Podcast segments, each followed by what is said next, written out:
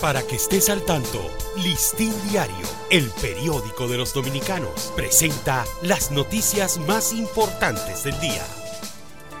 Buen día, hoy es el miércoles 25 de enero de 2023. Además de tener una larga historia de haber traído al mundo millones de niños y niñas en el país, las dos principales maternidades de la capital también guardan en sus instalaciones casos de escándalos y denuncias de raptos de recién nacidos que han captado la atención de la población.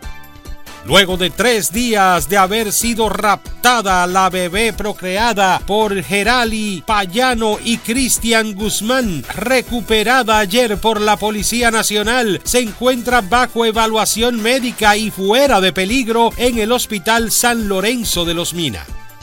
El Ministerio de Salud Pública mantiene la búsqueda de casos de cólera casa por casa en comunidades afectadas mientras trabaja en logística para empezar a aplicar en grupos de mayor vulnerabilidad las 185 mil dosis que recibió la tarde del lunes. En un recorrido por las avenidas de acceso a la ciudad de Santo Domingo se observa la creación de vertederos improvisados donde comunitarios, comerciantes y trabajadores vierten los desechos de manera indiscriminada al participar en la séptima cumbre de jefes de Estado y de Gobierno de la Comunidad de Estados Latinoamericanos y Caribeños, CELAC, el presidente Luis Abinader volvió a expresar la preocupación del país ante la crisis económica, política y social que atraviesa Haití.